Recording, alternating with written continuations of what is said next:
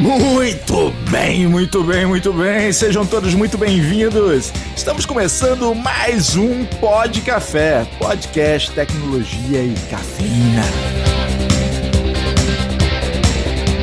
Meu nome é Anderson Fonseca, o Mr. Anderson, e hoje vou provar que é preciso dois cariocas, pelo menos, para mostrar o que é safe. Aqui é Guilherme Gomes, da AC Software, e hoje eu tô safe. Aqui é Diogo Junqueira, VIP de Vendas e Marketing da Acessoft. Hoje a gente tem uma dupla de agilistas aqui. É isso mesmo, não é tribalistas não. Se você ouviu tribalista, você tá no podcast errado, meu amigo.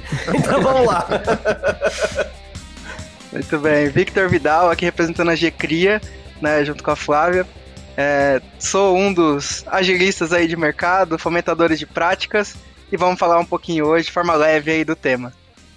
Bom, meu nome é Flávia. Eu gostei que ele começou botando o Vitor como carioca. Não, o outro carioca sou eu. Ah, tá. Já comecei dando bola fora, então achei que ele tinha botado o Vitor como carioca. Somos dois. Mas a minha parte é a seguinte: eu pergunto e você responde.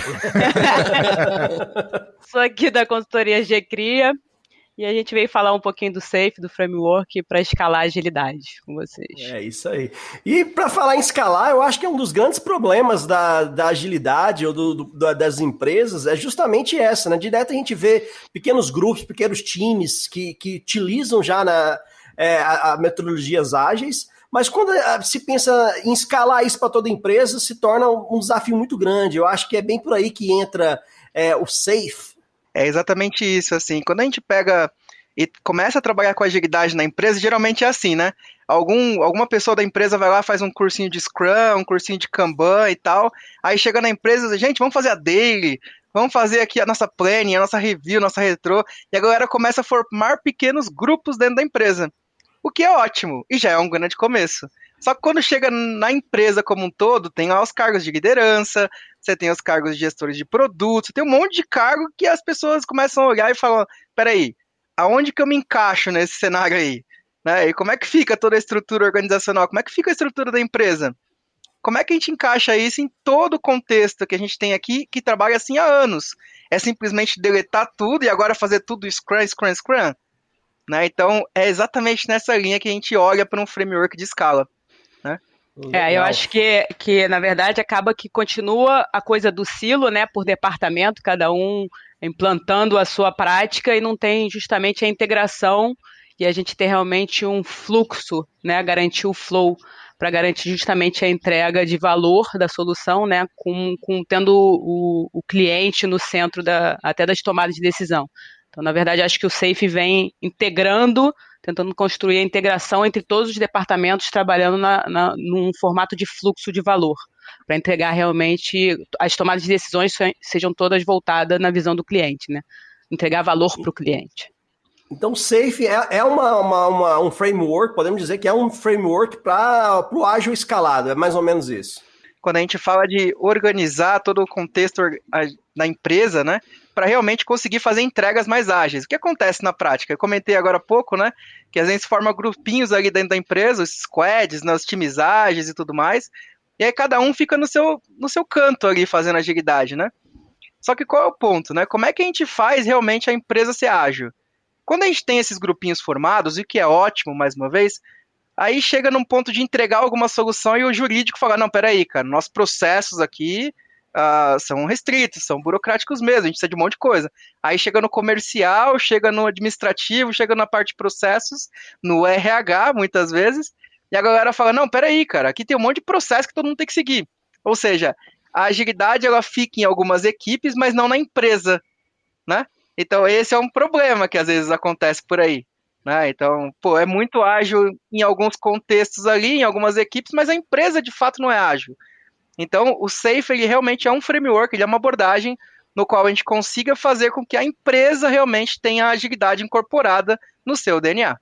É isso aí, não adianta ser só um departamento ser ágil e a empresa ser lenta pra caralho, né? Ó, pro ouvinte que tá como eu aqui, igual a Nazaré fazendo conta, é basicamente um framework para escalar o framework. É isso? É isso aí. É bem nessa linha. Tá, faz sentido.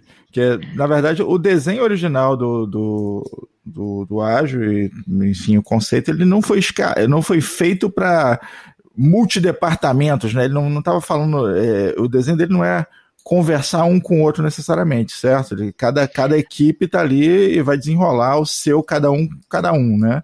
E aí o Safe chega conectando, seria por aí? Na verdade, ele, ele chega mais criando um, um sistema que ele, ele é paralelo, tá? Ele não tira a hierarquia, mas ele constrói um outro sistema que ele trabalha mais em, em formato de fluxo de valor, onde é que você separa os times de vários departamentos para trabalhar naquele fluxo de valor, para entregar uma solução.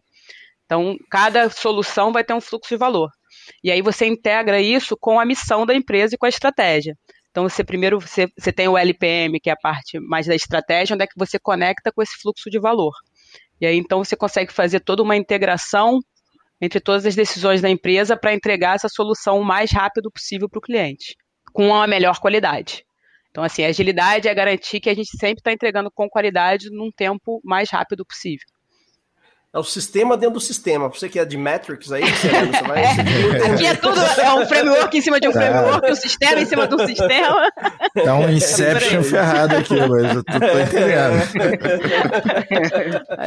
mas sabe uma parada legal, né, que a gente tava comentando e, e conectando um pouco isso que a Flávia comentou, né? É tipo assim. Imagine que a gente tem vários departamentos separados e cada um com seu, seu foco, sua missão, sua estrutura e tudo mais, com seu time. O Safe ele fala o seguinte, olha, vamos pegar esses times e montar realmente uma linha, como se fosse uma fábrica de entrega de valor para o nosso cliente. Só que em vez de fábrica, a gente chama aqui de trem. Trem mesmo. Então é o trenzão. É mineiro quem inventou isso. é um americano lá do Texas, né? Que voltou isso. Porque de fato o Safe ele pega uma abordagem que fala assim, ó marketing comercial, ou a gente mescla aqui as pessoas dos, das estruturas para montar realmente o trem de liberações. Isso a gente chama dentro da abordagem do Safe como Agile Release Train, que é realmente um trem. Então eu tenho várias equipes trabalhando com agilidade, cada um com o seu foco, cada um com o seu entregável, mas todos eles conectados. E a gente chama isso de trem de entregas, né? O Agile Release Train. E todos eles fazendo uma locomotiva de entrega maior de valor. Para trazer isso um pouco para a realidade prática, né? Imagine de repente uma conta digital, que acho que hoje, a cada final de semana que passa, lança uma conta digital, né? Uh, eu, por exemplo, trabalho num banco que tem uma estrutura de conta digital também. Então, a gente tem lá vários times, um time falando de PIX, um time falando de, de pagamentos, e em outras estruturas bancárias é o mesmo contexto. Mas o produto é o mesmo. Então a gente tem realmente um trem cada time ágil trabalhando numa parte do produto como um todo, e a gente vai liberando soluções ali para os nossos clientes. Basicamente isso, conectando até com, com realidade prática e a mesma coisa em outros segmentos também. E qual que é os princípios básicos, não sei se tem, mas quais seriam os princípios básicos aí do, do SAFE? Bom, a gente segue é, até o manifesto ágil, né, e o Lean. Então a gente tem é, tem os princípios que eles são muito parecidos até com um do ágil, né? E tem o, a casa House of Lean, que na verdade só que é do Safe, House of Safe, que segue essa, essa mesma coisa de você ter o processo, você conseguir evitar os desperdícios, você ter a mentalidade de crescimento, de melhoria contínua e de entregar incrementalmente sempre tendo o cliente no centro, né, de todas as tomadas de decisão. É isso. Tem, tem umas paradas legais no Safe, assim, que a gente fala bastante, né, tipo pensamento sistêmico, não fica pensando só no seu umbigo, né, Aí, ó, aquele famoso dinossaurinho, né? Fala, não, eu fiz a minha parte aqui, né? Braço curto, né? Fiz a minha parte aqui já resolvi. Né? Não, cara, é pensamento sistêmico, é o pensamento é. do todo. Você não pode pensar só na sua célula, só na sua entrega, tem que pensar no todo. Vamos ajudar o coleguinha. Então, isso é um, um dos princípios também que o Safe traz muito à tona, né? Além de outros, como, por exemplo, descentralizar a tomada de decisões ali. Esse é um dos pontos fortes também é. aqui. Cara, quem hum. nunca, né? Só lá no leste europeu acontece umas paradas assim, não, eu preciso de aprovação do gerente, que depois ele pede aprovação do diretor, e que depois é do diretor executivo, do super... Ufa, e a entrega? A entrega espera tudo isso acontecer e depois a gente entrega. Ah, a gente tem um tipo cliente tipo que precisa né? de 13 assinaturas para aprovar um contrato e a solução dele parou por causa é. disso. Então, assim... 13. 13. É lá no leste europeu. É. Ele acha que é ágil, entendeu? Depois de tudo aprovado, compra tudo negociou. Aí o processo dele demanda mais três aprovações. E assim, de qual orçamento vai tirar também? Eu acho que isso é uma, é uma, é uma guerra, né? Qual é o, quem vai liberar o orçamento vai ser de qual departamento? O SAFE também trabalha nisso, que é trabalhando justamente o budget, ele é sempre para um fluxo de valor, é para solução. Então, assim, não importa qual é o departamento, o departamento ele não tem seu orçamento. Então acaba um pouco essa guerra do dinheiro porque tem um, um, evento que é até engraçado, que é o evento quando está dividindo o dinheiro por fluxo de valor, né? Porque aí o orçamento todo da empresa ele é dividido por fluxo de valor, por solução. E aí faz tipo quase um, um jogo mesmo de aquele jogo de imobiliário que cada um, tipo, dá menos budget do que você tem para investir e tem tipo uma briga, uma reunião de briga mesmo de para quem vai, para qual fluxo de valor vai dar.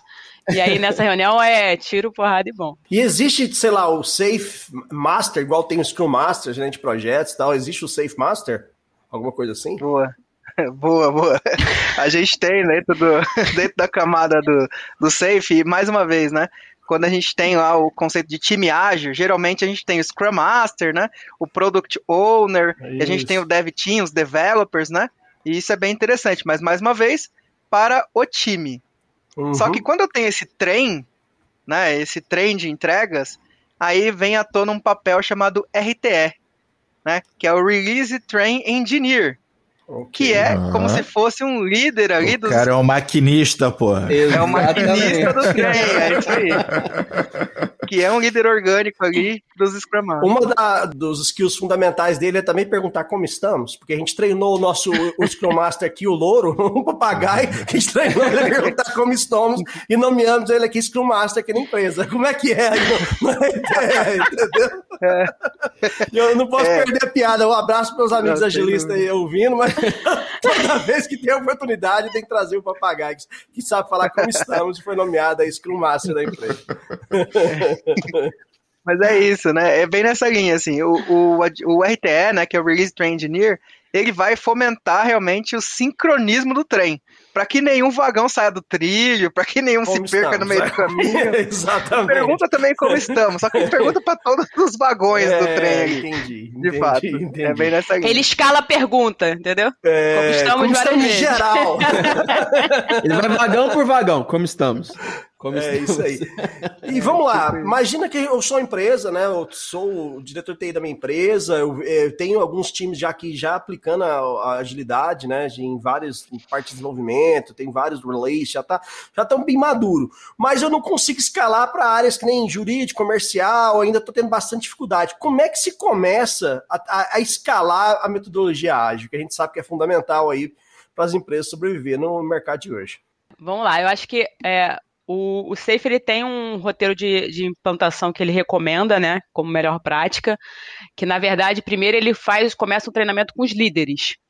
Então assim, ele primeiro começa com os cursos para você assim falar e engajar os líderes, porque assim a mudança não vai acontecer em empresa nenhuma, principalmente grande empresa, se você não tiver o líder. E o líder ele é no Safe ele é uma pessoa que faz, ele não é só a pessoa que assina.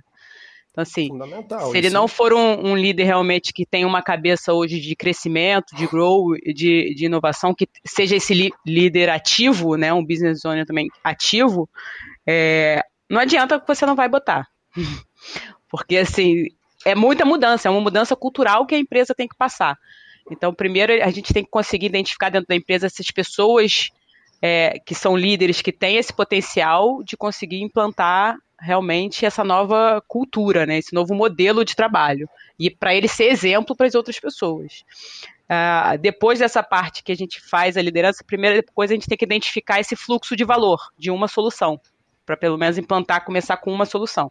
Então já não vai ser mais por departamento, ele vai ser por solução. E aí a gente vai selecionar pessoas de diversos departamentos que vão trabalhar, foi o que eu falei, são dois sistemas operacionais em paralelo um é hierárquico, mas vão ter pessoas que vão ser pensadas, que vão trabalhar nesse fluxo de valor. Isso, e eu ia fazer essa pergunta. É, é, normalmente é um, é um framework que, que, que, demora quanto tempo a ser implantado? Claro que vai depender bastante do tamanho da empresa, etc. Mas numa empresa de, vamos dizer, de médio porte, vamos colocar assim, só para a gente ter uma, uma, uma dimensão. É, é algo difícil de, de, de, de, de começar e colocar para valer mesmo, ou, ou, ou através da, do, da, do framework é, se, se, torna até ágil de ser implantado? O Joe quer saber o seguinte: se tem um framework para implantar o framework que gerencia framework. no meio do caminho vai morrer Mais um monte de isso. gente. É, certeza. É. um monte de gente vai entrar, um monte de gente vai sair. Não, não é fácil, não. Já imaginei já a cena, entendeu? Ó, a minha experiência do Vitor pode ser o contrário, mas eu só peguei, tipo. É, assim, é uma transformação cultural. Cultura não se muda de um dia para o outro. Então, assim, às vezes até no meio da implantação você acha que a coisa não está indo.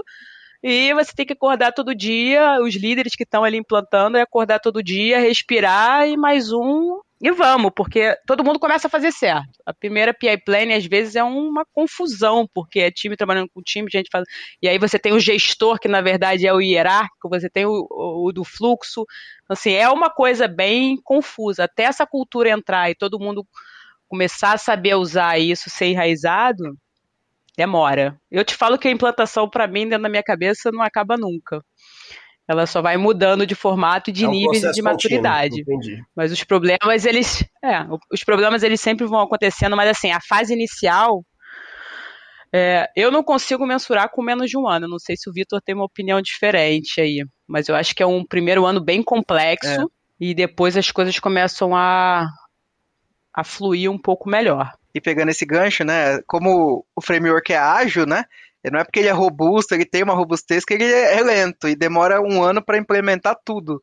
Na verdade, como o próprio framework age, a gente vai implementando ele por partes, né? Igual o Jack Stripador, né? Faz por partes. Então, a gente vai realmente implementar incrementos. Então, por exemplo, a Flávia comentou um evento bem interessante chamado PI Planning, né? Uh, esse é uma das práticas de grande porte, assim, do Safe, de grande valor para a empresa. Já vou falar um pouquinho dela, que é bem legal. Uh, mas um ponto interessante aqui para a gente falar é que eu mapeio um fluxo de valor de uma estrutura, mapeio um trem, digamos assim, que eu tenho um ART, né, um Agile Release Train, que é o que eu comentei agora há pouco, eu já consigo ir trabalhando com ele de forma ágil e de forma escalada. E isso eu vou gradativamente implementando em outros contextos organizacionais. Então, a partir do momento que eu identifico uma, um fluxo de valor e consigo realmente mapear quais são os vagões do meu trem e treinar as lideranças, fazer essa adaptação contínua ter especialistas dentro da empresa também, eu já consigo obter ganhos diretos ali. Então acho que esse é um ponto legal. E é. da PI Planning eu vou falar um pouquinho que é, é, um evento bem interessante, que tipo, é um dos ápices do, do framework, assim, que realmente agrega bastante valor para a empresa, né? Como é que é? Fala, explica pra gente aí, então. Já que você vai falar, já fala. já vai falar, já fala, né? Depois é que criando... só curioso. É, não, é... Tô criando aqui a expectativa, é o ambiente, é... né? Vamos lá. É ansiedade, né? Eu deixava pro final agora, Vitor. Não, não, não. não. Tá bom. Se você quiser saber sobre, você aguarde até o final do episódio aguarde, que o Vitor vai segurar isso aí até lá. Boa, boa. Voltando boa. aqui, tem uma coisa que a Flávia falou que é bem interessante nessa história desse momento aí, implantação que vai durando. Ontem eu tive um papo muito legal com o Diogo sobre um problema reincidente. Que a gente falou, ah, Diogo, estou preocupado aqui com isso daqui que é reincidente. Né? Só que acontece de formas diferentes e, e vai acontecendo. Né? E aí ele falou, não, peraí, vamos definir o processo de como lidar com as próximas ocorrências, porque a gente não sabe o que, que vai acontecer, mas sabemos que pode acontecer, então tem um processo para lidar com isso. É, existe muito disso, né? De vão, vão surgindo coisas no caminho, né? Você não tem como você levantar hipóteses do que vai, como vai ser, né? Eu acho que o, o lance do framework é você aprender a lidar com essas novidades e talvez até por isso a dificuldade de, de implantação de durar tanto, né? Que vão surgindo situações novas, né? Ou não, o povo é sem vergonha mesmo e volta a fazer tudo errado. Como é que é isso? Eu acho que o povo é sem vergonha mesmo e volta a fazer tudo errado. Eu não sei se vocês já participaram de implantação de RP, de sistema também bem oh, antigo já. antes. É, não adianta. É, é, você implanta o sistema todo e a pessoa assim, dá para exportar em Excel para eu fazer como é que eu fazia antes? Aí você fala assim. É mais ou menos assim mesmo. Não, não dá. Mas assim, é, é, eu acho que é da raça humana. A raça humana é uma, é uma raça um pouco complicada. Então, mas tem, o, tem os dois lados. Eu acho que tem. Mas eu acho que a, a, a parte humana, quando você trabalha bem numa implantação dessa, ou qualquer projeto de mudança, eu acho que ela é essencial. Por isso que eu volto a falar. Eu acho que a liderança é um ponto-chave do sucesso é, de você implementar realmente um framework safe. É, liderança é um lance desafiador, né? Não é, não é todo lugar que você encontra um líder, né? É, tem empresas aí de médio, grande portes, enfim, variados, que só tem chefe, não tem um cara que é líder mesmo, né? E a, a motivação pela qual as pessoas fazem o que precisam fazer é totalmente diferente de quando você tem um líder e de quando você tem um chefe. É, eu acho que isso interfere, né? A qualidade da, da, do time, da liderança do time, vai interferir na implantação do, do ágil e do safe do que for. Ou estou viajando? Não, acho que sim. E aí eu acho que entra na parte, a gente volta para a parte dos princípios, que na verdade, se os princípios forem trabalhados no começo forte, e aí realmente ter esses workshops e ficar martelando e toda é, decisão ser baseada nesses princípios, você acaba, quem não se adapta começa a se sentir mal, porque vai ver que a empresa vai acontecendo, as decisões vão sendo tomadas, os líderes estão respeitando aquilo, e aí a cultura começa a se transformar.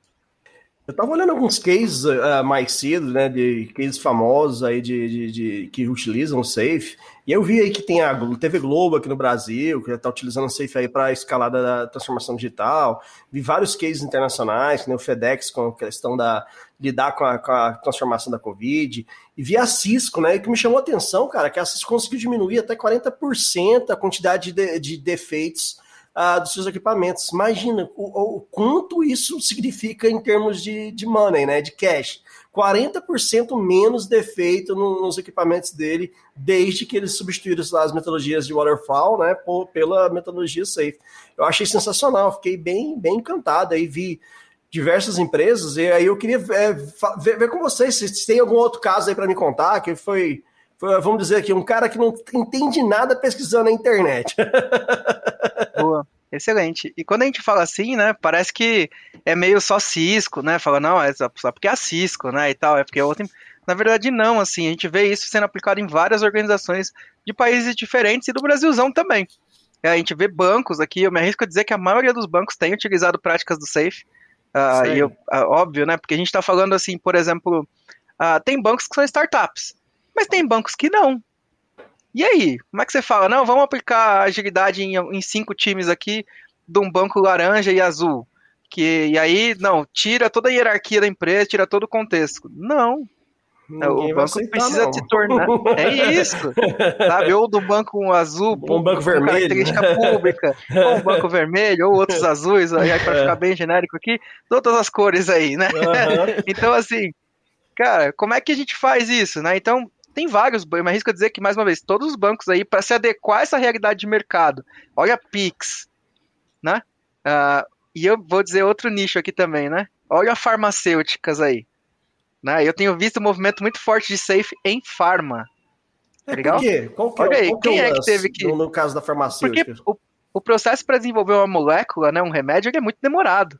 Ele é muito demorado. Mas aí vem alguns fatores externos, tipo um vírus que veio não sei da onde? Porra, então tá explicado. Eles fizeram essa vacina rápida pra caralho. Acha safe. uma vacina rápida. Então, assim, ah, pô, foi o safe que resolveu, Vidal? Não, mas com certeza, e eu tenho contato direto com algumas farmas, vários processos e vários princípios e práticas do safe estão sendo aplicadas também. Você vê, né? Fique claro, a vacina é safe, entendeu? tipo isso, né? A vacina salva. safe. É. Tipo Agora isso, eu pedi né? pro Marcos Mas... pra tocar a música da, da Praça Nossa pro Diogo aí. Boa, gente.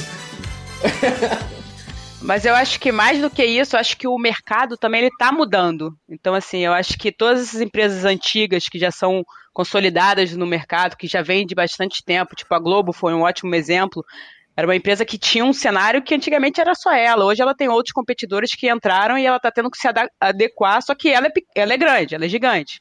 As outras startups vieram melhor, menores, já vieram enxutas num outro modelo de trabalho que daqui a pouco vão ter vários desafios quando ficar tão grande contra a Globo. E aí, porque por mais que ela vai crescendo, hoje ela é ágil, a, a, a, tomada de decisão é descentralizada, mas ela tem muito menos camada. Então, assim, ela vai trabalhar com menos gente, então acho que vai, vai chegar uma hora que vai. Tipo, as grandes estão chega, querendo chegar nas startups, as startups chegam na grande, mas a gente vai ter que ver um, um modelo de negócio hoje de trabalho que vai ser um, um intermediário entre esses dois, que é o que o SAFE está propondo. Porque a hierarquia ela vai ter que acontecer numa empresa gigante de 13 mil funcionários, 24 mil funcionários que tem a Globo, eu não sei o certo quanto tem, mas eu acho que acredito que seja por aí, ou até um banco, é, você tem que ter essa hierarquia, senão as pessoas também ficam perdidas. Então, assim, é, é, é você, a gente conseguiu, eu acho que você trabalhar numa startup, ser organizado numa startup que você tem 100 pessoas, é mole. Mas e com 13 mil? Vai ser do tamanho da Globo e que você já tem 40 anos de história de maturidade, de processo enraizado, você tem que se transformar. Assim, eu acho o caso da Globo. 40 anos fazendo daquela forma, né? E sendo líder do, do, do Eu acho que ela, TV, né? assim. Né? Eu acompanho Com o case certeza. dela de, de longe. Eu acho que, a nível de case, quem ama gerenciamento, vê o que ela tá passando, como ela tá se transformando, como ela tá mudando. Você demitir um ator de, sei lá, 100 anos de, de Globo, que tá lá Exato, ganhando um é salário milionário, é. e você provar que você não tá falindo, é, é isso aí. É complicado pra você ser competitivo. O mercado, exato, o mercado, você falou bem, bem claro, né? O mercado dela, o competidor dela, se tornou é, as redes de streaming, se tornou a busca de, é. de qualquer pessoa que tá ali na, na, frente do YouTube, assim por diante. Antes, não, ela. Essa nova geração não vê tanto. Não, não vê. A geração não vê telona, cara. A geração tá na telinha ali, olha lá, entendeu? Eles é Pô, ela não tem mais Faustão. Eu nunca imaginei que a Globo é, ia ter Faustão e ia, tá, ia ter a Globo. Que dia, é, que dia que eu ia ver Louco, isso meu. também. Eu imaginei que ele ia aposentar ali, né, assim, cara? É, realmente, é uma mudança é, mesmo algo... de cenário e aquele. Eu acho que a gente está num, num, ponto de, de mudança, de virada de chave muito grande, assim, de nível de gerenciamento. Hum. Então, é, é sair de modelo. Inclusive de, de modelo de negócio também. De modelo de né? negócio. Que é... Ou, ou muda ou se, ou se adapta ou você tá fora. Ninguém né? quer ser a nova blockbuster blockbuster, né, cara? É, exatamente. Ninguém quer ser um case da BlackBerry ou da Blockbuster. E quando você tem uma, sei lá, uma pessoa de 15 anos arrebentando no TikTok com bilhões de views aí, você começa a perceber que o jogo mudou. Fazendo a dancinha, né? muito. né? É. mudou muito. Mudou pra caramba. Como é que, como é que você lida com isso, né? Realmente tem que mudar. É, porque anos atrás, o modelo de negócio deles foi revolucionário. Peraí, eu vou assinar contrato com esse cara aqui, tem exclusividade, nós foram ganhando território, toda aquela coisa. E agora, como que você faz? Você não assina com essa galera aí, não, cara. Você não tem nem dinheiro para comprar esse moleque de 15 anos. Entendeu? E eles nem querem, eles querem ter a vida deles ah. e falar o que eles querem. E aí você vai entendeu? contratar todos os 12 mil moleques de, que estão fazendo TikTok, entendeu? Não dá pra você ter o o monopólio do, da, da criação de conteúdo. É claro, pô. O cara que tá fazendo 500 mil de cueca na sala, ele não quer bater cartão de ponto lá no, no prédio, não sei o que. Quer, quer nada, entendeu?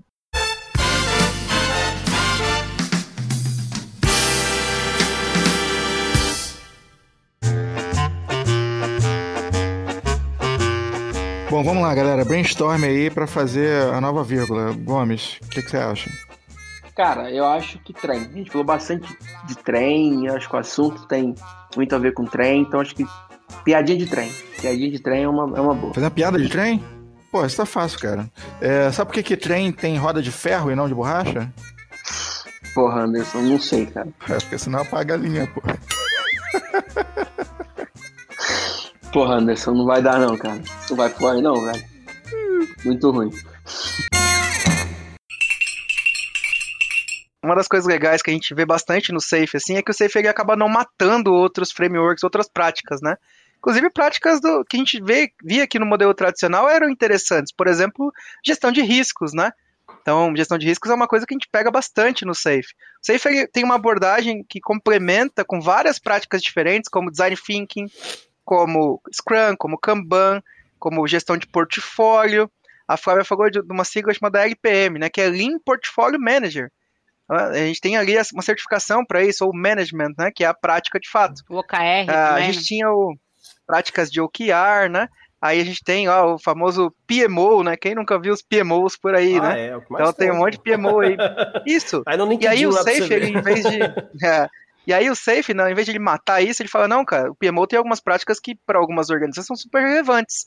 Então, só que vamos dar uma enxugada nesse PMOzão mais robôzão, né? Mais Transformer Vamos fazer ele ser aqui, sei lá, um Power Ranger aqui. Botou um A na frente, botou um A na frente e mudou. um pouquinho mais enxuto, mais ágil. Aí vem o Agile PMO, que também é uma abordagem do Safe bem interessante, que traz bastante prática mais enxuta e que traz valor mais rápido. não ficando esperando há um ano para entregar alguma coisa para o nosso cliente, ou ficando trazendo burocracia. O PMO, historicamente, ele foi é, com essa conotação meio ríspida, né, meio burocrática, e assim como os GPzões de mercado, né? Os gerentes de projetos aí que ficaram, ó, oh, dá aqui o controle e é, tal, né? Sempre. Aí, cara, não é por aí, né? o cenário atual já não é mais tão Teve assim. uma coisa que vocês colocaram várias vezes que o cliente ele é, é, centro da questão, né? Ele, ele passa a ter a experiência do cara lá na ponta, ela é importante. Eu não vou falar de customer experience, mas é, é essa pegada, né? O Anderson querendo puxar ponta pro departamento dele, entendeu? ele não vai falar já falando, mas ele vai vou falar. falar então. É, porque na verdade o, o, cliente hoje ele tem muito mais acesso à informação e a, o poder dele de tomada de decisão é infinitamente maior do que era no passado. Foi o que a gente estava falando agora há pouco. Então mudou.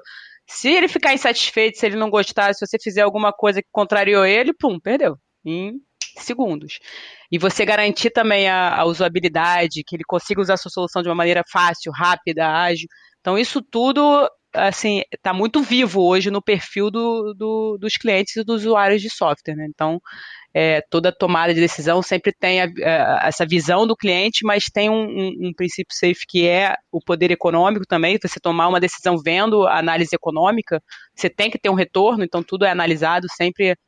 É, a visão do dinheiro também, porque também não adianta você ter uma empresa que você também não tem um retorno, então você tem que achar o equilíbrio entre isso tudo. Então é, é realmente ter o cliente é, ativo, com voz ativa na, na, na, priorização das funções, mas a estratégia da empresa também ela está ali alinhada. Agora, agora tem um, um, lado menos inocente disso, é que na verdade o cliente agora também tem um poder de, de voz muito alto, né? Assim, um cliente pode botar a boca no trombone e falar com o mundo inteiro de forma muito muito rápido e muito ágil, na verdade, né? Então, Sim, só assim é... no LinkedIn que tem sempre uma reclamação de alguém, se alguém não é respondido. É, cara, assim, é, essas coisas são importantes. Eu tenho tido aí uma experiência, não vou contar a experiência, mas eu tenho tido uma péssima experiência com uma empresa. É claro que eu não vou dizer o nome da empresa aqui, é claro, claro. que eu não vou ficar aqui expondo o, claro péssimo não, né? atendimento deles, claro que não, claro. Mas enfim, é, cara, tem de haver essa preocupação, porque assim, é, não é só mais. É, tem um monte de canais e meios que realmente pode comprometer a imagem do, da empresa, né? Quanto, quanto mais tempo você leva para trazer soluções, para reagir a situações, vai sendo cada vez mais negativo para a sua, sua imagem e sua empresa, né? É, mas isso é o business agility. É, é você ter o, o, business agility é você realmente conseguir responder o mais rápido possível a essas mudanças do mercado. E aí pode ser alguma coisa do usuário, alguma coisa que aconteceu, ou realmente uma mudança que é economia, fatores. É, um tsunami ou qualquer coisa assim, um desastre. É você conseguir reagir o mais rápido possível, até para. Porque assim, se você entrega uma solução mais rápido que seus concorrentes, você já está inovando. Você já tem um valor de produto, de solução muito maior do que a entrega de, do que vem depois. Então, o tempo também é uma coisa importante. Mesmo que você não entregue um, uma solução, um produto perfeito, mas se você garantir ali que você está evoluindo, melhorando e ouvindo com feedback e aprendendo, é muito melhor do que você chegar com uma solução perfeita daqui a um ano que talvez ela não vai mais servir. Então acho que essa é a. Aí você faz a nem a Disney e cria duas plataformas de uma vez só. Eu brigo o cara assim. é isso aí. E eu vi aqui, né, olhando o Safe, né, o framework em si, é, é, dividido em níveis, né? São três níveis, é isso? Você, não sei se eu estou falando besteira. Vocês podiam falar um pouco desses níveis aí? Team, pro, Program e Portfólio? Sim. Uh, o Safe ele tem algumas configurações, dependendo do porte da organização, ali do porte ah, da empresa. Okay a gente tem configurações do framework que servem para o tipo de estrutura que a empresa está organizada. Então a gente tem uma visão de Essential Safe, né, que é um, um safe ali, que é, basicamente é o que a gente mais Básico. acaba aplicando em algumas organizações, que já é basicamente o que a gente vê como estrutura mais operacional do fluxo de valor, onde tem os Scrum Teams ali, os Agile Teams, uhum. trabalhando ali nos trens, digamos assim, né? a gente geralmente tem uma camada mais tática, os squads, isso mesmo. A gente tem uma camada mais tática, que é onde está ali o, o RTE, né, que eu comentei, que é o, o maquinista do trem aí, o Release Train Engineer, né, a gente tem também um arquiteto sênior e tem também ali um Product Management. A gente nem chama de Product Manager, apesar de esse papel existir bastante nas empresas, né, mas é realmente alguém que está ali fazendo um papel mais uh, colocando o cliente no centro, fazendo discovery, fazendo validação de hipóteses e assim por diante. E aí a gente tem uma camada realmente de diretoria executiva, que a gente vai trazer ali os business owner, né, que são os executivos ali da organização. Então, assim, essa é uma camada essential. Tem também a visão de portfólio, que é quando a gente precisa ter realmente o, o cardápio ali de produtos, de release trains da, da organização, de fluxos de valor, e, e, é uma camada bem interessante, que boa parte das empresas que hoje, por exemplo, tem um PMO naquele formatão mais transformer, né? Que eu comentei aqui, não, cara, vamos tentar agilizar isso, né? Fazer um, um Lean Portfolio Management, realmente ter uma visão de backlog mais estruturada e mais fácil. Uma das coisas que o Safe vem para ajudar também é aquela visão mais robusta e difícil de enxergar. Tipo, o executivo pede lá, puxa, como é que tá o status dos meus projetos? Aí vem aqueles relatórios mirabolantes e tal, difícil de entender pra caramba, um monte de farol, farol daqui, farol de lá, sinaleira para quem é de outros estados aí e tal. Então, é, um monte de coisa difícil de entender. Então o Safe prega muito por essa visão mais simples de entender. Né? Cara, vamos olhar com clareza, com simplicidade as coisas e ver realmente o resultado financeiro e, e benefícios disso, né? Então, é toda essa pegada. Tem visões ali, dependendo do porte da empresa. É como se fosse mais níveis de maturidade, né? E a, e a agilidade do negócio você, você consegue alcançar quando você implanta o portfólio, o nível, a configuração de portfólio. Que aí você realmente conseguiu entregar todas as áreas. O Safe e o Scrum, eles é, para aplicar um tem que descontinuar o outro ou não necessariamente? Como é que, que o Scrum tá muito popular e todo mundo está utilizando hoje em dia, né? É isso. É que, só, é que se eles pudessem olhar um pro outro e falar, tamo junto, é tipo isso. ah, então, assim. Na verdade, eles estão um pouco com outro nome aí, né? Porque o Scrum tá ali dentro com outro nome. Eles mudaram só a nomenclatura. Mas você ah. tem a parte do Scrum dentro do Safe. Quando você faz até a PI Plan, você tem os sprints. Só que ele, ele mudou a nomenclatura, acho que é pra não pagar royalty, alguma coisa assim, né? para inovar, ele mudou de nome. Para inovar, ele mudou de nome, mas tem, tem assim, até os eventos são iguais. E o, e o LPM, Victor, você não contou pra gente ainda do, do Lean Portfolio Management. Isso, o LPM. Na verdade, o que eu botei na ansiedade foi o, o PI Planning, né? Que a, que ah, a gente é, ah, aqui. O, o PI Planning, a reunião de PI Planning, que é a briga que você vai contar pra gente. Não, eu vou fazer o seguinte, eu vou falar do LPM e vou deixar o Vitor falar da PI Planning, pra ele, não, é, pronto, pra ele é, falar logo depois. Chateado, né? aguardem, em breve o Vitor vai falar sobre o PI Planning. O, o, L... o LPM é justamente você fazer essa integração da estratégia com o operacional. É quando você discute a estratégia, os, os nível é, acima discute a estratégica, libera os temas estratégicos, libera a visão do portfólio, que é o, o objetivo mesmo da, daquele portfólio, daquela solução, e aí você tem a integração com o portfólio Kanban, para você conseguir é, passar toda essa comunicação com, do time da estratégia com o time operacional. E onde é que você tem a divisão do dinheiro, do budget, do, de todo o budget por, pelas pelas, pelas artes. Então é ali que você então, faz essa conexão.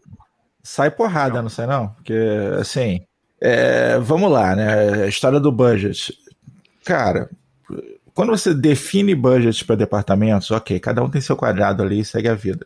Ah, é a forma mais eficiente? Não, porque às vezes está sobrando para um lado e faltando para o outro. A gente entende isso. Perfeito. Então a forma mais eficiente seria talvez né, você entregar espadas samurais na mão de cada um e deixar eles duelarem até a morte para encontrar qual é o melhor caminho. Acho que é mais ou menos essa proposta, isso aí, Fábio? É, porque o dinheiro, na verdade, ele está ali pelo, pela solução, né? Pelo fluxo de valor. Então, na verdade, não tem tanta essa discussão, porque a priorização da, das features que vão ser feitas, ela já foi feita na PI Planning, que o Vitor vai falar sobre o que, que acontece na PI Planning. Aguardem, aguardem. Então, nessa PI Planning que tem essa discussão de priorização, mas o dinheiro já está lá garantido, então não tem tanto essa discussão do dinheiro durante a PI Planning, porque isso aí já foi discutido ao nível estratégico lá em cima.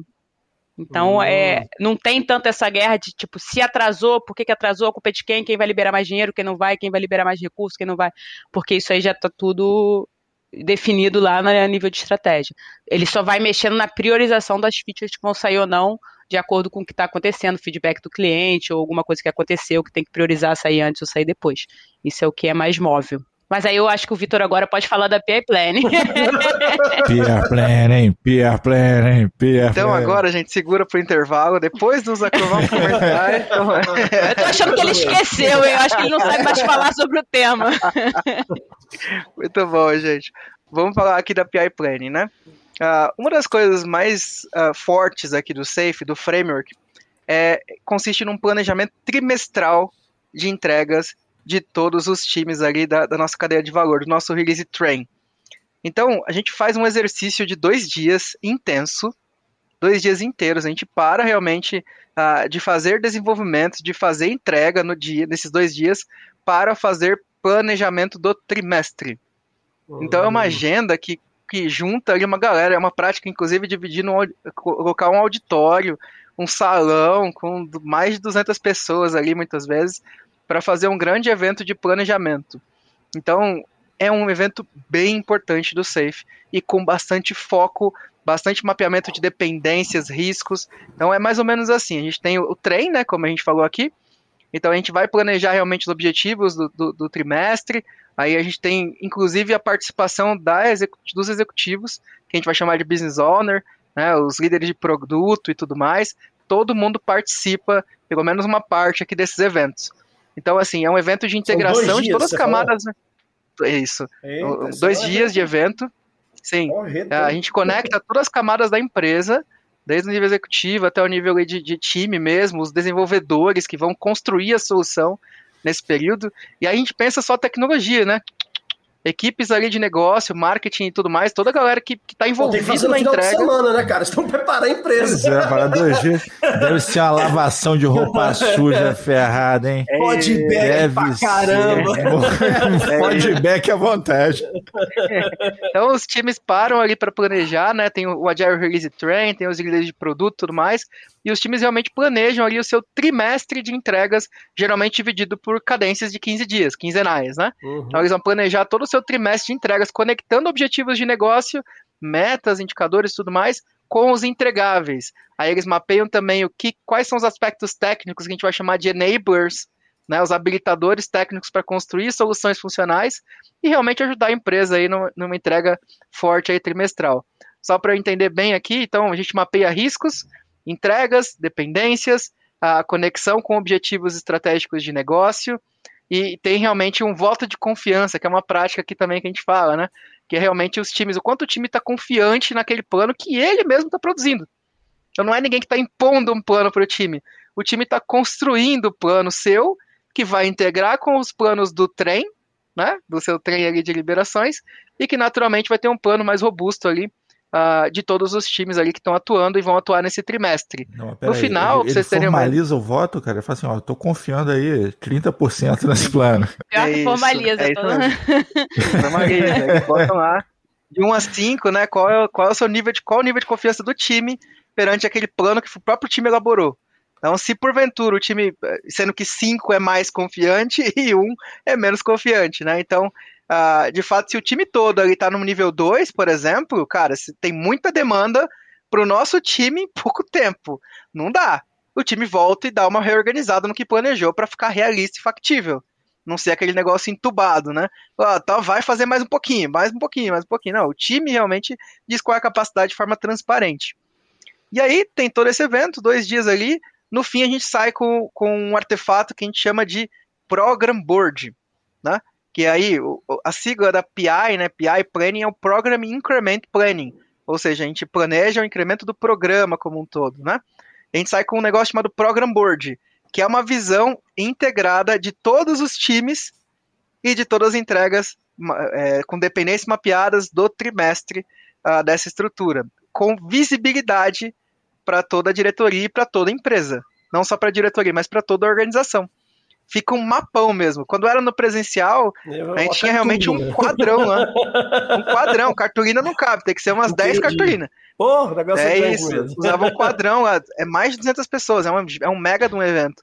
Né? E aí a gente vai acompanhando isso ao longo do trimestre para ver se deu certo, se não está dando certo, se tem algum replanejamento. Então é um mega de um evento. Hoje a gente está usando ferramentas como o Miro, né? o Mural e algumas outras online aí, né? Mas basicamente esse é o grande evento PI né? Planning, que é um evento, é, que é um evento mega intenso, mas tipo gera muito, mas tipo muito valor uh, para a organização como um todo. Um evento que gera muita transparência e realidade, né, de fato. Não é uma coisa que fica ali no project ali de alguém, aí sempre tem que ficar dependendo da pessoa, aí o project do outro, o Excel do outro. Cara, é um negócio que fica escondido, parece às vezes, né?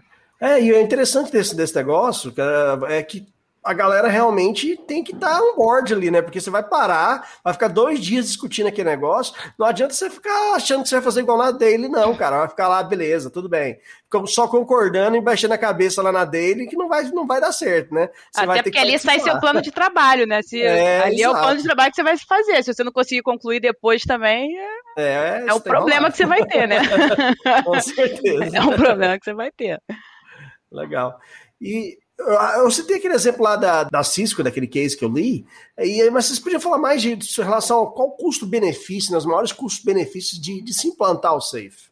Eu acho que, assim, na minha opinião, eu acho que tem um, um, um custo que ele é um pouco intangível, né? Porque eu acho que essa, essa parte um pouco, quando a gente está falando de mudança cultural e de engajamento de funcionário, ele no começo ele é muito intangível.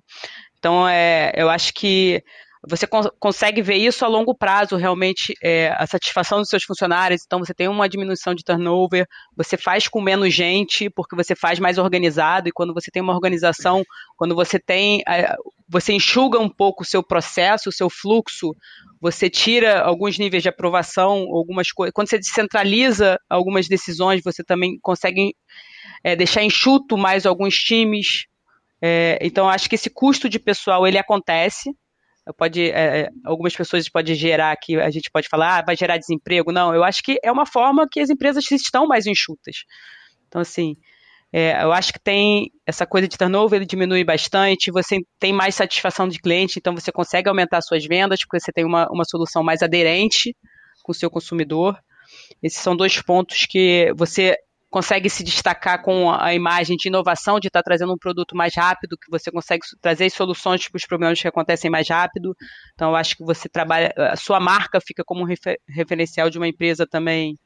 É, hoje, com uma visão de startup, como se ela fosse uma startup, isso não quer dizer que ela é uma empresa pequena, mas que ela tem uma, uma visão que trabalha num modelo novo hoje de, de trabalho. Para mim, esses são os dois pontos principais. Eu não sei se o, o Vitor tem mais algum para trazer. Eu acho que a gente pode conectar aqui também com, com uma conexão rápida com necessidades emergentes de mercado, sabe? Então, tipo, o mercado tá precisando de uma solução, tipo, para agora. E aí, como é que eu reajo? Como é que eu entrego isso mais rápido? Não demoro seis meses, um ano para entregar alguma coisa. Mesmo numa estrutura robusta, né? Então, eu tento, de alguma forma, fazer entregas incrementais, mesmo entregas grandes, mas eu consigo fazer entregas por partes, né? E, e realmente já liberando coisas para o meu cliente. Então, esse pensamento de, de startup levar para grandes corporações também, né? Tem muita Isso empresa grande é tentando ser, tentando ser ágil ali e não consegue. Por quê? Porque, cara, muitas vezes ela só quer no, no falar, não quer na prática. Uhum. Então a gente consegue realmente fomentar uma cultura de pequenas entregas, uma cultura de engajamento das pessoas e assim vai. Esse engajamento é, Especialmente o diálogo, né, Vitor? Porque é, eu, eu, tenho uma coisa que eu costumo dizer aqui que é fantástica, assim, cara, eu consigo destruir o plot de qualquer filme de Hollywood aí. É só as pessoas conversarem. Se as pessoas conversarem, nada, não, não tem desastre, não tem nada, cara. Para, conversa, um troca ideia com o outro, tá resolvido, entendeu? E, e, isso não acontece, cara. As pessoas simplesmente não conversam, isso é desesperador. Porque fazer o filme, né, Anderson? É, cara. então, assim... É, a, a, comunicação é um, é um ponto crítico em todas as organizações mesmo.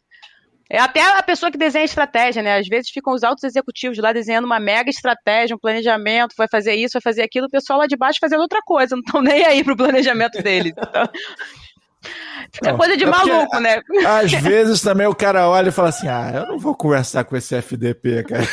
Eu não vou conversar com ele. Por favor. Deixa acontecer.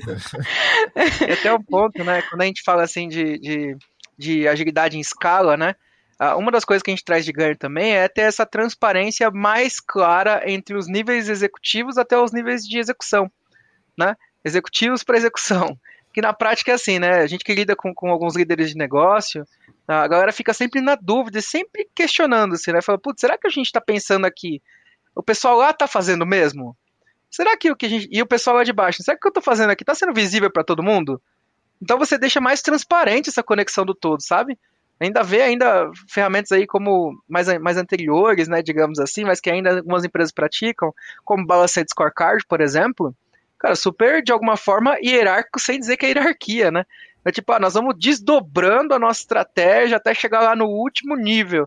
Legal, interessante, mas como que você conecta, conecta isso de verdade? Como é que a gente deixa claro para a pessoa lá, lá no, no, na parte operacional, na parte de execução, e como é que ele deixa claro que ele está fazendo, qual é a conexão com a estratégia? Você consegue deixar isso mais claro, sabe? Tipo, não fica tão distante e não tão quebrado assim. É, é, uma das coisas que a gente pratica também, é legal comentar, é muito, enfatizamos muito o Gemba, né? O Gamba é lá você ir lá ver no ambiente real as coisas. Né? Tinha uma, umas matérias que passavam no Fantástico há pouco tempo atrás, que era o executivo se fingir lá de, de operador, né? Você deve lembrar disso. E ele ia lá no campo ver como é que estava funcionando as coisas, fingindo que é um, um novo funcionário e tal, né? É, é, é cara, assim, é isso. Então o Safe também prega um pouco disso, sabe, no Gamba. Né, vai ver como é que é. tá as coisas no ambiente real, vai ver como é que seu time está desenvolvendo as coisas, quais são as necessidades de fato. Tipo, não adianta mandar alguém lá ver por você, não. Você tem que ir lá. Né? Você tem que levantar a bundinha e ir lá. É. E faz é. o famoso TBC, né? TBC, né? Tira a bunda da cadeira e vai lá, né? Ver como é que tá as coisas, sabe? Tipo isso. É, isso é bem importante a gente trazer à tona, sabe? Para sair muito do Olimpo, né? E descer para terra, né? Vamos sair do Olimpo, vamos para terra. E a gente consegue fazer isso muito forte com práticas como a PI Planning, por exemplo, tem algumas outras bem legais, System Demo, né, que é uma, um evento ali para o pessoal demonstrar de fato as entregas para todo mundo, sabe, as duzentas e poucas pessoas que a gente falou agora há pouco, né, que participam lá do evento de planejamento. Então, uh, eles têm a oportunidade de fazer uma System Demo, que é para mostrar as entregas que eles estão fazendo no meio do trimestre. Porque também não adianta fazer um plano de três meses ah, e não ah, acompanhar. Por isso também que leva dois dias, né, cara? Porque os caras estão mostrando resultados também, né? É, não, tem, tem. Tem toda essa parte. É, porque eh, pra gente comercial, minha sensação foi uma reunião de pipeline que dura dois dias. A gente já tá chorando no final do primeiro dia. Não aguento mais. o Diogo é. fazer isso numa manhã, pô. Imagina dois dias. Não, mas calma aí. É uma é. reunião de trabalho. Lá as pessoas estão. Eles estão estão vendo a história de, de usuário, risco, fazendo as integrações. Não é assim, vendo a apresentação só também, não. É reunião que eles ali está planejando. Eles também vão chorar nessas dois, nesses dois dias. chora também, chora também. É. Quem, quem... E aí no trimestre, né? No trimestre a galera também vai mostrando, tem uma oportunidade de mostrar os entregáveis que eles planejaram lá na PI Planning, né? Não é para esperar o trimestre, ah, vamos ver se entregou. Não, não, cara. Mostra no meio do trimestre, né? A gente tem um evento lá de demo mesmo. E não é mostrar PowerPoint, né? Também é importante, é mostrar a entrega de verdade. Sensacional. É, mostra aí o que está construído de verdade. Eu ouso dizer que quem nunca chorou num planejamento é porque ainda não está dando tudo de si. Pode espremer que sai mais um pouquinho, cara. Na hora que você estiver chorando no planejamento, você fala assim: é, realmente, agora estou, estou entregue. Uh, é, Vitor, Flávio, vocês estão com um curso aí, né, especificamente em cima do Safe, né? Você podia falar para a gente um pouco mais desse curso, o que, o que ele aborda, né? Para quem ele é recomendado, como é que funciona, até para os nossos ouvintes, se tiver interesse aí, já conhecer um pouco mais a respeito. É, na verdade, o SAFE ele tem várias certificações de acordo com o papel que você quer assumir. Então, a gente tem o Lean Safe, que é o curso mais básico, onde é que realmente a gente faz um overview de toda a parte de princípios, mindset, valor, entra bastante na parte de liderança, de entrega de produto é, explica um pouquinho do LPM de uma maneira mais superficial. Tem o Scrum, tem é, que é já voltado mais para essa parte operacional. Tem o Scrum Advancer, que já é um nível um pouco mais para o RTE. Tem o próprio curso de RTE, que ele é como se fosse o. Vou falar chefe, mas não é chefe de todos os Scrums, que ele faz o gerenciamento da, das artes. Tem o de LPM, que já é mais para executivo sênior, realmente, que trabalha mais aquela parte da, da estratégia e de desenvolvimento toda da, da estratégia, até a parte de, de budget, fala bastante de orçamento. Uh, tem, esqueci de algum, Vitor? Tem mais, né? Product. Tem o de Product Owner, né? O Product OPM, né? Que é o Product Management, que é um curso focado ali em negócio, realmente, dos, dos papéis de liderança de negócio ali, de fato, e de produtos. E destacando dois aqui, se eu pudesse destacar dois ou três aqui, né, para a comunidade toda aí que está que tá ouvindo aqui o podcast também, uh, e assistindo também a gente, É, tem o Leading, o Leading Safe é um curso bem forte, tá? Inclusive mostra um pouquinho mais forte essa questão da PI Planning que eu comentei aqui, práticas de execução, a gente simula também na formação. É um curso bem prático uh, e conectando com a realidade, além dele preparar para certificação internacional. O Safe é uma abordagem internacional, tá? Então, que é praticado em várias empresas aí, em todos os cantos. A gente, quando, por exemplo, uh, se credencia, né, para treinar Safe, a gente faz cursos fora do país e tal, fazendo bastante networking aí, o quanto está sendo valorizado no mercado internacional também. Então, o Leading Safe é um curso bem forte, bem intenso aí, que pode ser um próximo passo aí para todo mundo que esteja numa empresa que esteja praticando agilidade. Né, o Leading Safe é um curso bem forte aí para todo mundo. Legal. É, eu vou, a gente vai deixar, para quem está interessado em conhecer mais dos cursos, eu vou deixar o link, a gente vai deixar o link aqui na, na descrição do episódio, para vocês poderem conhecer desses cursos lá, né, né, Victor? Vocês estão com turma aberta ainda, tá com turma, já, já encerrou? Como é que tá essas turmas aí, Victor Flávio? É, a gente tem turmas aí que estão com buscas intensas, realmente, porque tá, a galera tá buscando com bastante fervor o Safe, porque realmente está sendo muito aplicado nas empresas. Fechamos uma, algumas turmas aí, e tem algumas turmas em aberto. Acho que a gente pode deixar o link aí da, da nosso calendário de turmas aí, de POPM. Acho que final de outubro que, tem, que tem vaga ainda. Essa de setembro com certeza não tem. Acho que outubro tem vaga ainda. Tem poucas Legal, vagas. Legal, sensacional. Se você falou uma coisa interessante. Então, o pessoal aí que quer, que quer, tá buscando expandir a opção de carreira, é, as empresas estão realmente buscando profissionais aí com expertise em safe. Bastante bastante, assim. A certificação de Scrum Master é um início ali pro, pro agilista, né, muitas vezes, uhum. ou a certificação de PO, só apenas Product Owner ali de fato, mas de fato quando você entra numa empresa, você lida com uma estrutura organizacional, e que muitas vezes está usando Safe. Então ele Legal. requer esse conhecimento de ti. Então Safe está se tornando aí uma certificação meio que, é, meio que necessária para qualquer profissional que entre numa empresa que pratica agilidade. Então, e então, o diferencial, é né? dica aí pro, é o diferencial sensacional, isso que eu ia falar. Então fica a dica aí para os nossos ouvintes. E se quiser trabalhar lá fora também, já sai com. Precisa. Passo na frente. Certificado internacional, tal, tudo certinho. Não, mas as empresas dos Estados Unidos estão procurando muito. Muito, muitíssimo. A gente tem vários contatos lá, né, Flávio? Aguendão. É. Eu comento assim, né, que, que até o ano passado, até alguns anos atrás, ano passado nem tanto, mas uh, quando profissional de projetos, né? Queria ter um diferencial, ele ia atrás da certificação PMP, né? Project Management Professional, que eu treinei aí muita gente em PMP aí durante bom, muito tempo. Entendi. Que é uma, era uma certificação reconhecida ali como um elite de projetos, né? Hoje, sem dúvida nenhuma, eu trago o Safe aí como nessa, nesse patamar já, como um mega diferencial aí para todos os profissionais. Importante, então. É, porque quando ah, o cara tem os safes, é sinal de que ele tem muitas outras coisas por trás disso, né? É, tem uma, uma não, não, cadeia de conhecimento. Não chega um, né? um, cara iniciante lá que é, é sendo safe, é. fazendo safe, né? Pode, é se, pode se dizer que o cara é safo mesmo. Fala assim, pô, esse cara. É. Estava construindo, né, Anderson? Mas eu acho que é, é, um, é um, mercado no, no Brasil que ele está se abrindo ainda, né? Ele está começando. Tanto que todas as empresas que já implantaram também, elas ainda estão ali no nível de maturidade, assim, intermediário. Então acho que ainda tem assim muito caminho para a pessoa crescer também, aprender e, e, e poder evoluir na carreira profissionalmente.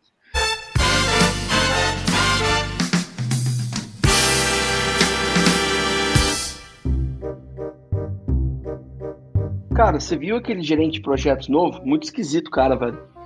Cara, ninguém viu, na verdade, né? Ele só fala com a gente por telefone. Já me ligou umas três ou quatro vezes, todo dia de manhã me liga, não apareceu aqui. Cara, a empresa tá ficando louca.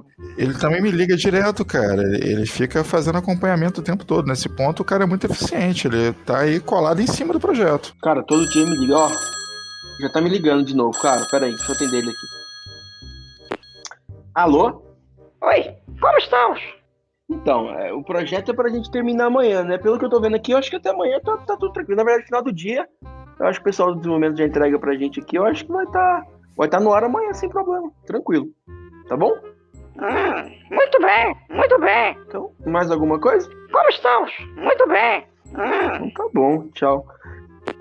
Cara, isso fica perguntando como estamos, velho. Todo dia como estamos, cara. Esse cara é muito esquisito.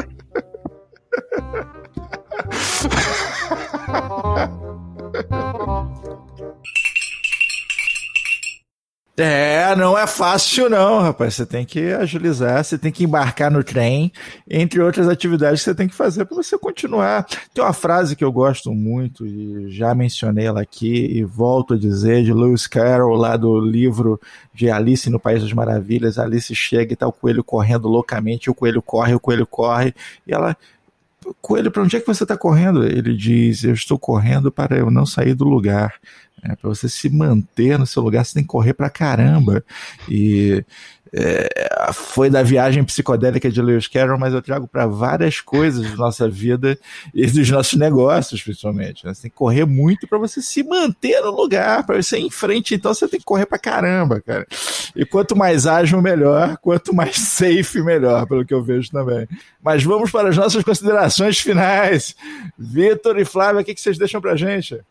Bom, eu acho que é, eu realmente me apaixonei com o framework Safe. Eu acho que quando eu tive o meu primeiro contato, eu consegui enxergar realmente essa integração de várias técnicas é, e cada projeto é um projeto, como como qualquer framework tem, é, cada empresa tem a sua a sua personalidade que a gente também não tem que matar e ele tem essa coisa de se moldar, a gente tem que conseguir moldar qualquer framework que a gente está está implantando. Então, assim, eu acho que a transformação digital está aí, todo mundo tem que fazer, não tem muito para onde correr. Eu acho que foi esse teu exemplo agora foi perfeito.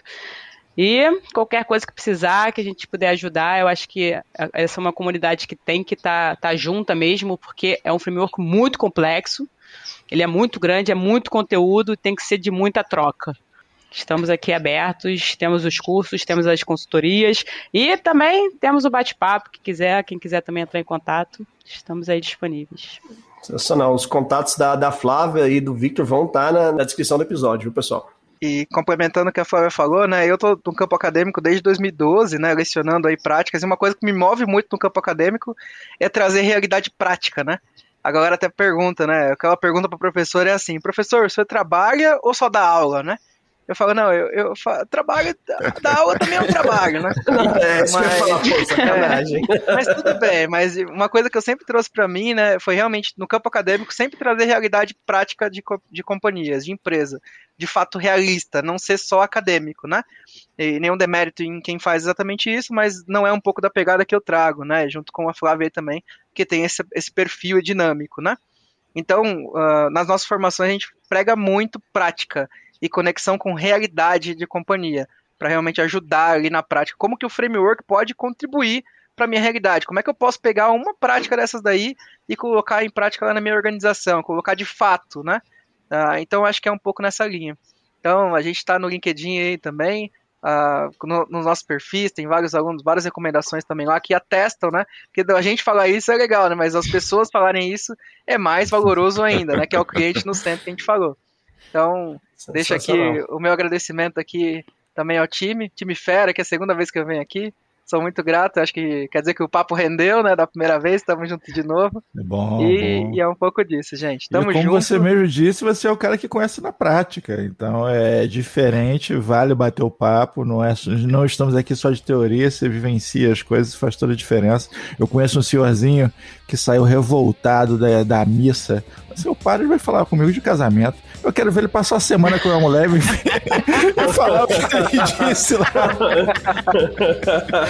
Não sabe do que tá falando.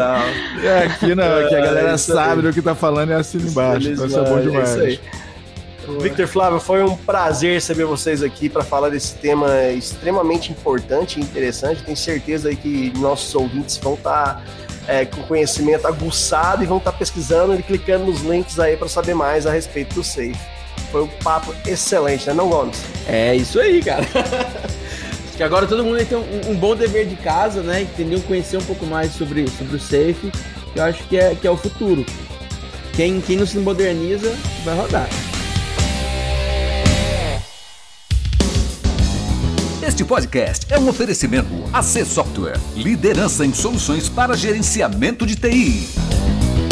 Contatos podcast@podcafeti.com.br